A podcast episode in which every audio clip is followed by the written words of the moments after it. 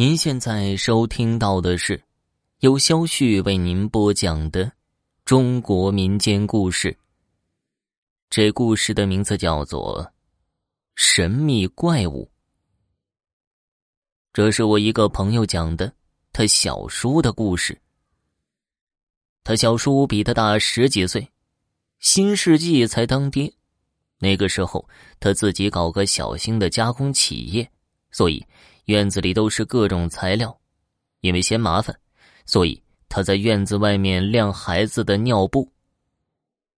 一个夏天的晚上，他吃完晚饭去院外取尿布，刚走到大门口，只见一个绿色的东西飞快的从门口掠过，大小像两个西瓜，什么形状？因为运动的太快，根本看不见。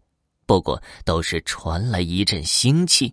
紧跟着追了一个男人，三十来岁，身上只穿着一个裤头，浑身水淋淋的，也不知道是水是汗。不过朋友的小叔认为是水，因为他所住的村头离他家一百多米远的地方是一条小河。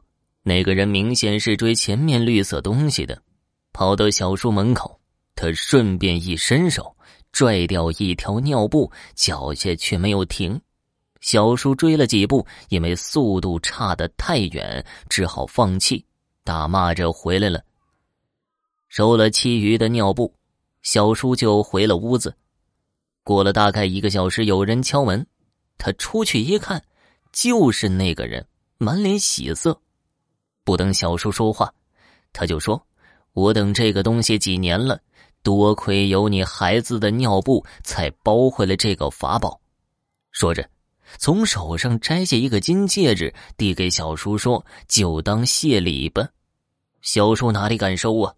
那人执意给小叔起了好奇心，说：“我能不能看看法宝啊？”那人说：“可以。”打开尿布，里面是两个混沌的珠子。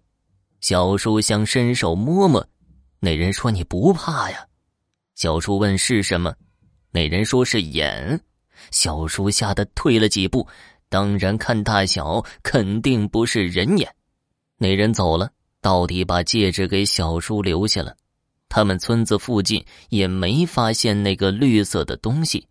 这些年过了，小叔家也没什么不对的。听众朋友，本集播讲完毕，感谢收听。